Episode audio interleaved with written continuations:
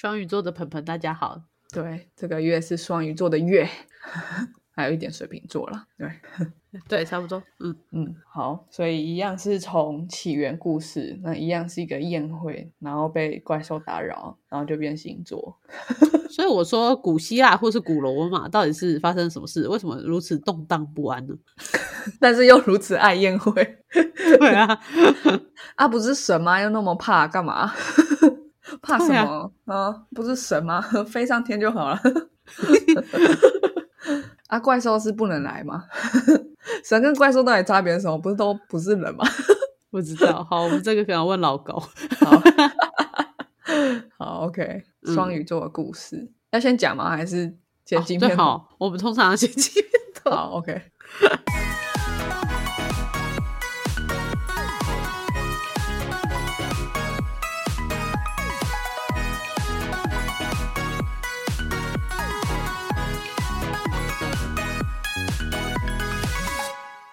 我不知道，我不知道你累了。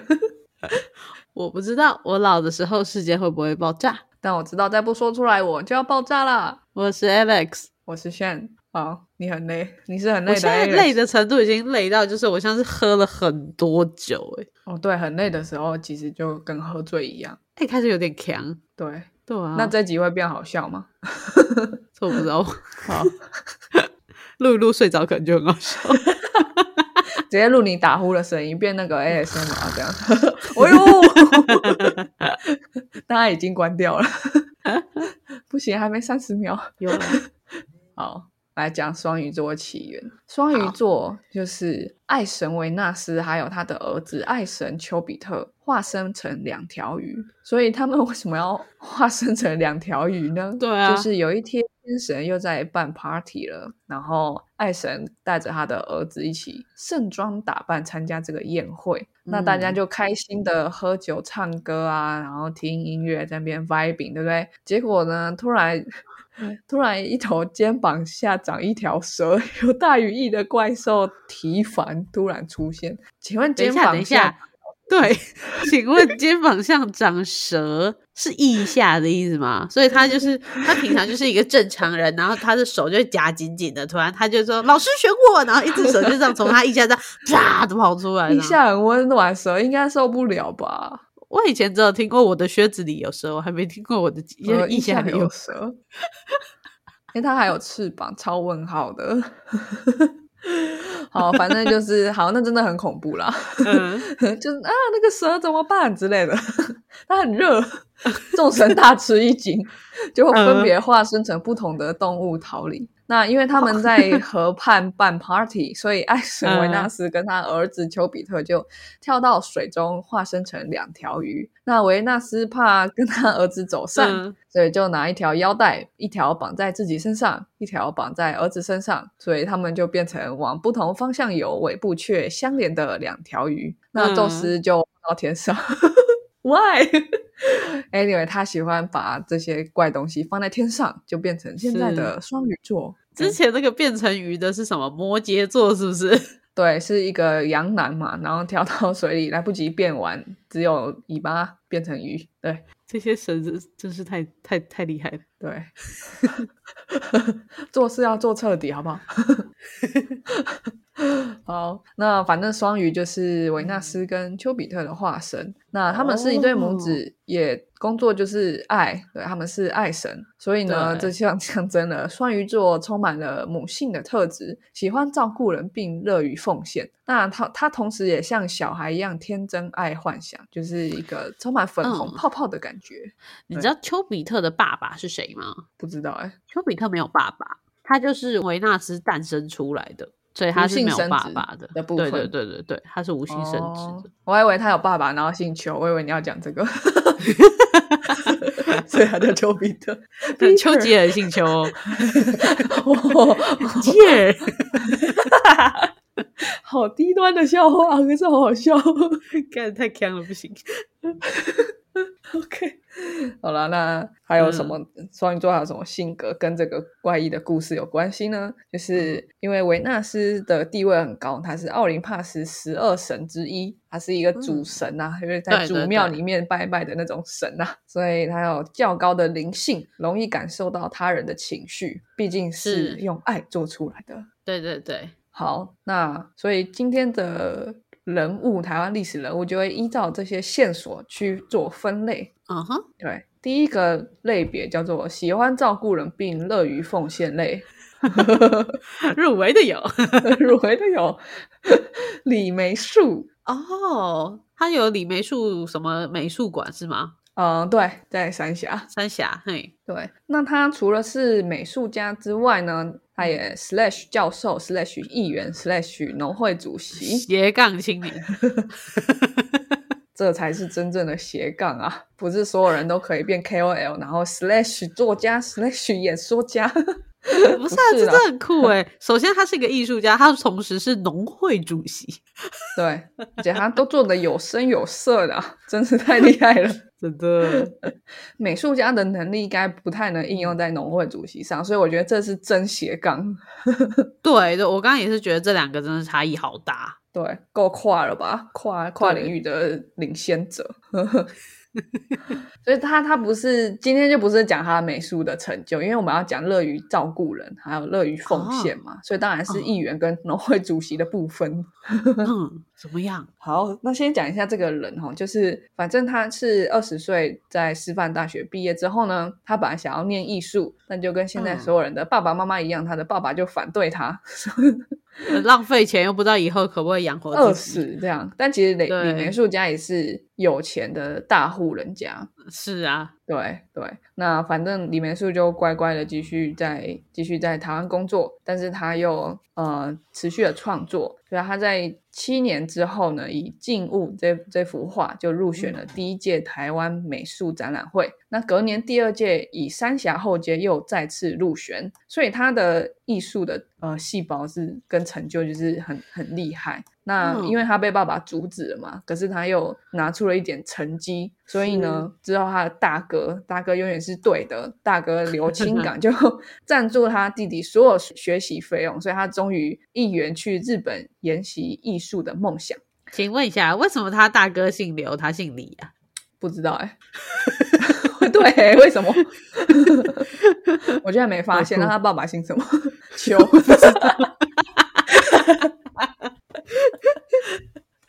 天啊，我我们失去了那个原本的那种知识密度了，开始耍笨了。好，那如果大家知道他大哥其实不姓刘，还是李美树其实不姓李，还是他爸爸到底姓什么？对，请告诉我们。那这这只是前前情提要一下，这跟 后面他的贡献还没还没提到这样。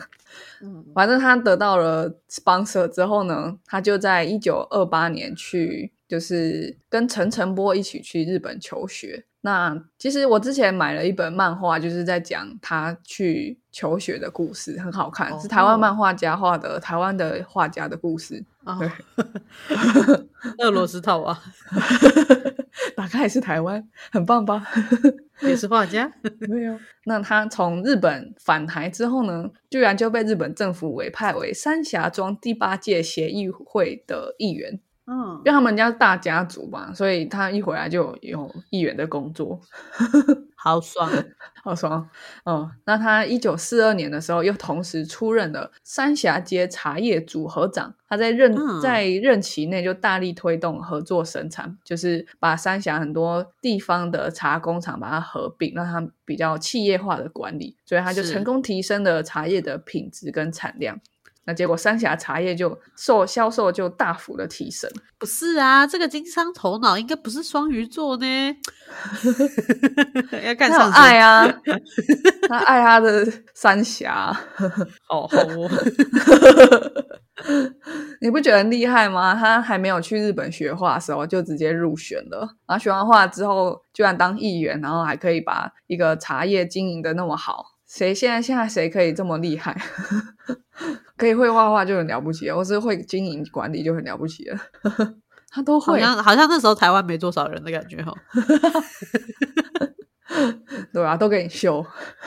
是啊，哇，还没完嘞！他一九四八年就接手了三峡农会的理事长，他改变了农会经营模式，去推广储蓄还有金融的观念。所以呢，三峡农会原本是亏损一百三十多万，在当年应该是更多更多的钱吧，对吧？嗯，所以呢，他上任半年之后就补足了缺额，两年内转亏为盈。亲爱的首长们，可以参考一下。对啊，你不会画画就算了。我那个标准突然变很高，对不对？你有入选展览会吗？没有，那你去当议员，当那么烂。对，苗栗的首长可以参考一下这个赚钱的概念，我觉得真棒。对啊，对啊，学学人家，学学人家。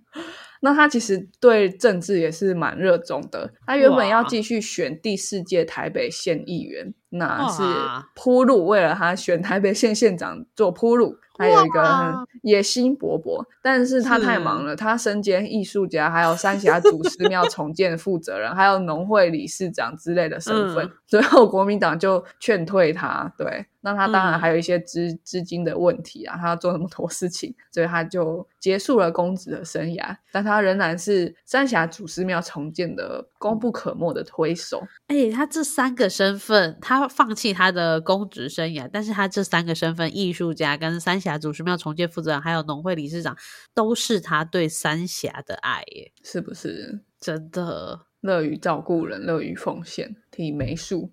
对啊。超强的，而且是真的做得好，真的真的 好厉害哦。那在接下来另外一位入选叫做马有月，嗯，马有月就是苗栗人，我们今天帮苗栗人争点气，这样。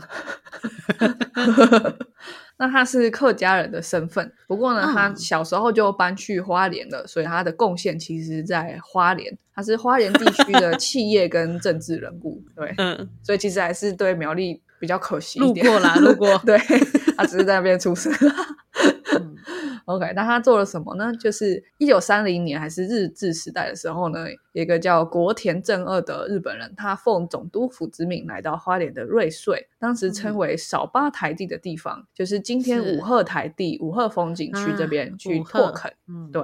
那他那时候拓垦什么？他就引进了阿拉比卡咖啡。嗯，对，那因为他要引进咖啡，就获得当地的士绅，像是马有月的大力相助，所以就顺利的推展这个工作。那最后真的是发挥到淋漓尽致，那个地方就变成花莲咖啡还有天鹤茶的重要产地。当时的咖啡园面积曾多达四百公顷，台湾以前居然有那么多咖啡，那咖啡甚至回销到日本，成为天皇的饮品。哇，嗯，对，所以马有月就是国田正二最好的朋友，他的 homie，让他们一起把花莲的 农业发展起来。嗯嗯，对。那除此之外呢？除了在农业上贡献，他也直直接参与了农民运动，跟他的好朋友组成六镇会，去抗争日本的盐水港制糖会社的花莲糖厂，因为他们过分的剥削蔗农。他甚至在当时就有召开记者会的能力，召开记者会，对，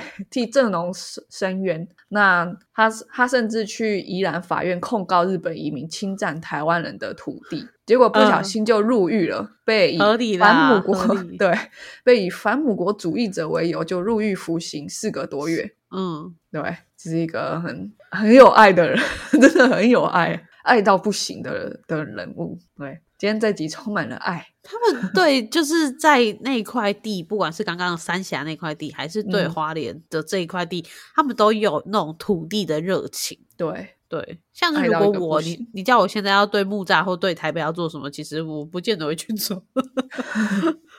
对啊，而且他们的视角就是，哎，这个土地需要什么什么问题，然后我可以做什么，我就去做，然后做到一个淋漓尽致。对啊，我觉得政治其实最棒的参与就是这样。对啊，对对。好，那他接下来还继续搞政治，那后来就到。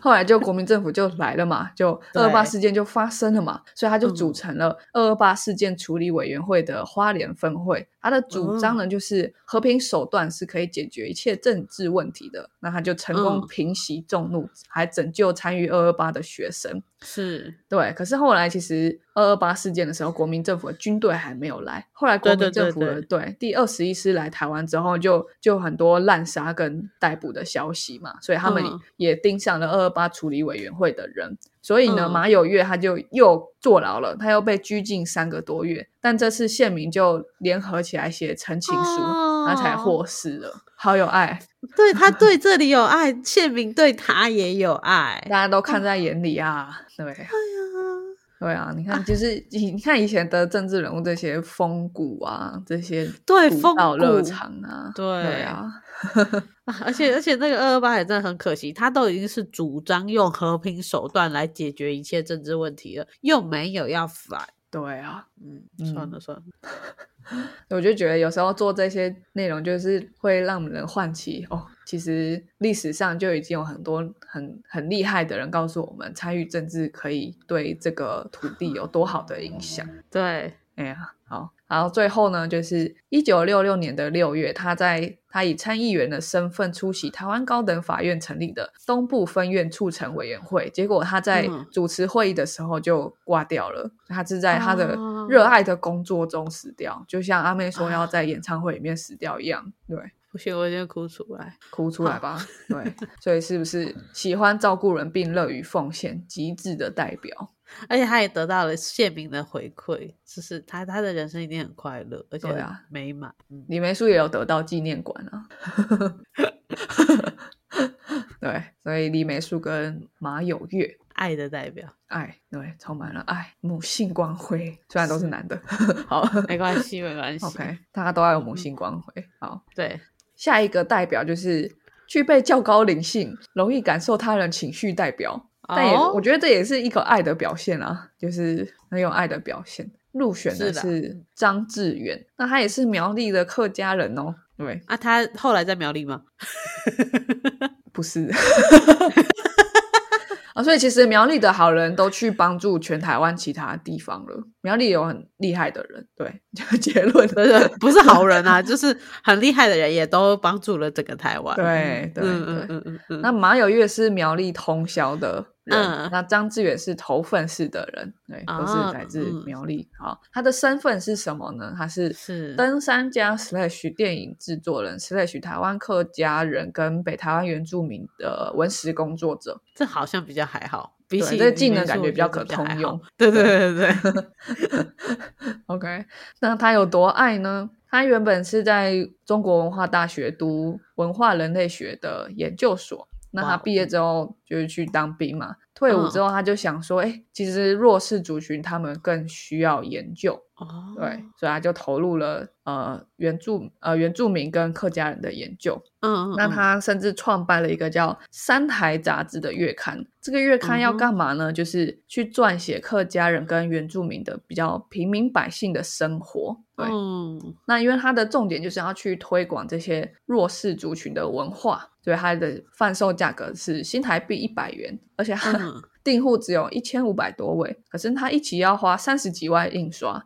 但他又印了三年十八期，所以他结果他就负债五百多万。嗯，不过他还是有还清哦，他花了七年的时间把这个债还清，其实也是蛮厉害的，七年还清五百万，不错了，就是超级有爱的。好，那他到底感染情绪的部分是什么呢？当然前面是他同感嘛，共感弱势族群，对对。那后面是呃，就是大家对他的印象咯，他对他印象就是因为他频繁的前往原住民的部落，跟长老们就是布瓦诺，就是很常抽烟喝酒，所以一个客家文化权威叫陈运动，他对他的回忆就是哦，他 常常看到他就是疯疯癫癫的拿着米酒这样。嗯，客家权威陈运动这个人叫做陈运。动对对，不是什么客家文化权威运动，不是不是，就是他叫陈运动。对，好，所以他的一生都投入他所爱的事情，那蛮厉害的。那最后一个，我觉得因为放最后，是因为他的故事是最最悲剧色彩的哦。对，我觉得以后这些放前面一点啦，不然每次都感觉啊好唏嘘。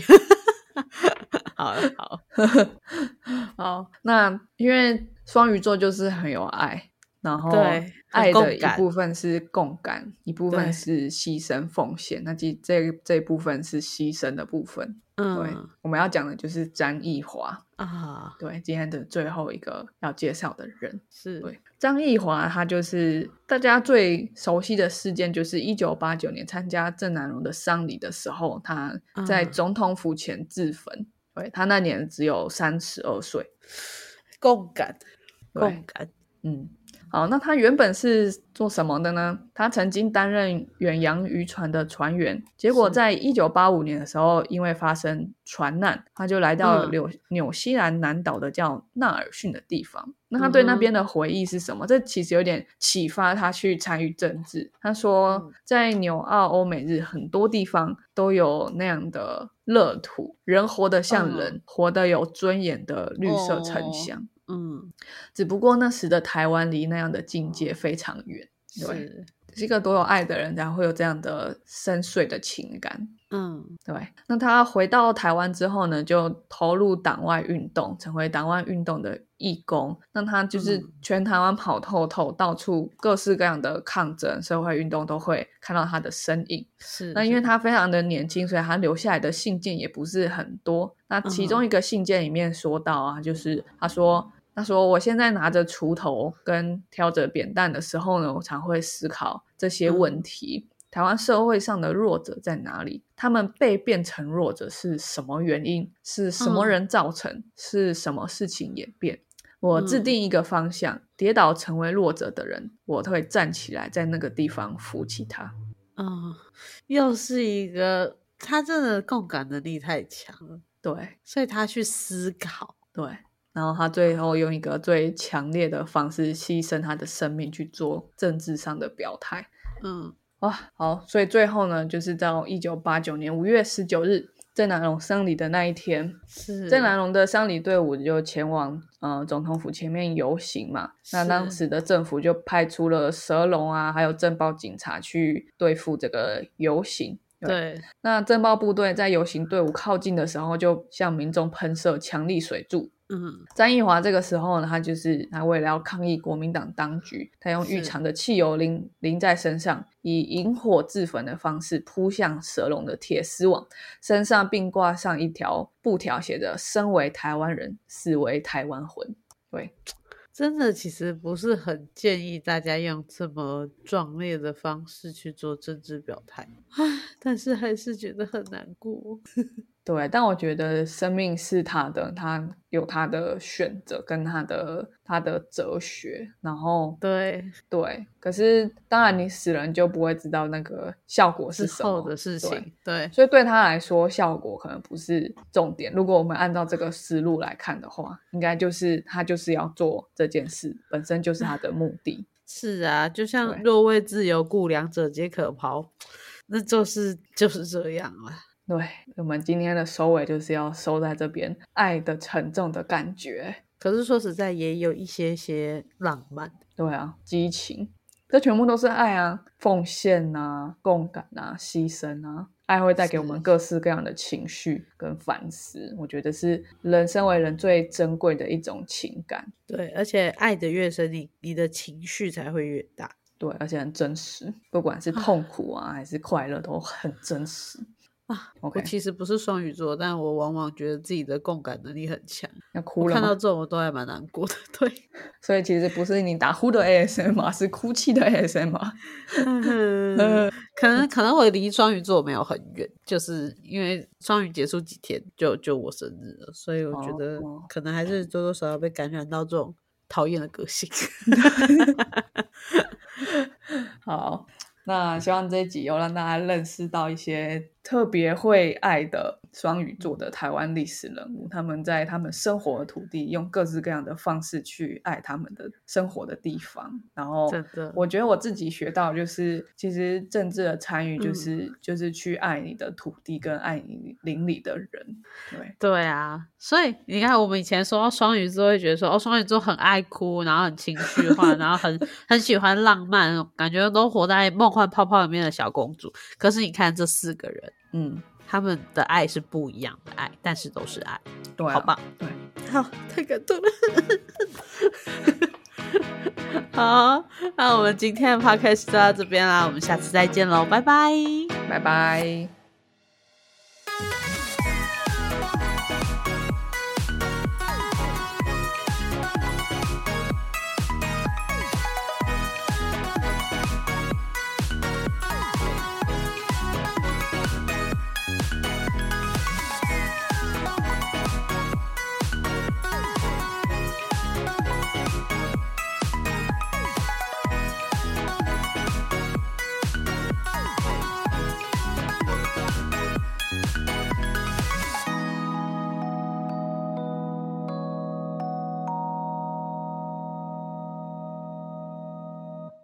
感谢收听到最后的你，现在立马按下关注并开启通知，也欢迎点击本集留言连结，让我们知道你的看法。如果你连这句话都听完了，是不是该关注我们啦？啊，如果你已经关注我们了，是不是该发了我们的 Instagram 啦？啊，那如果你已经发了我们的 Instagram，是不是该赞助我们啦？啊，如果已经赞助我们了，那我们谢谢你啦，拜拜。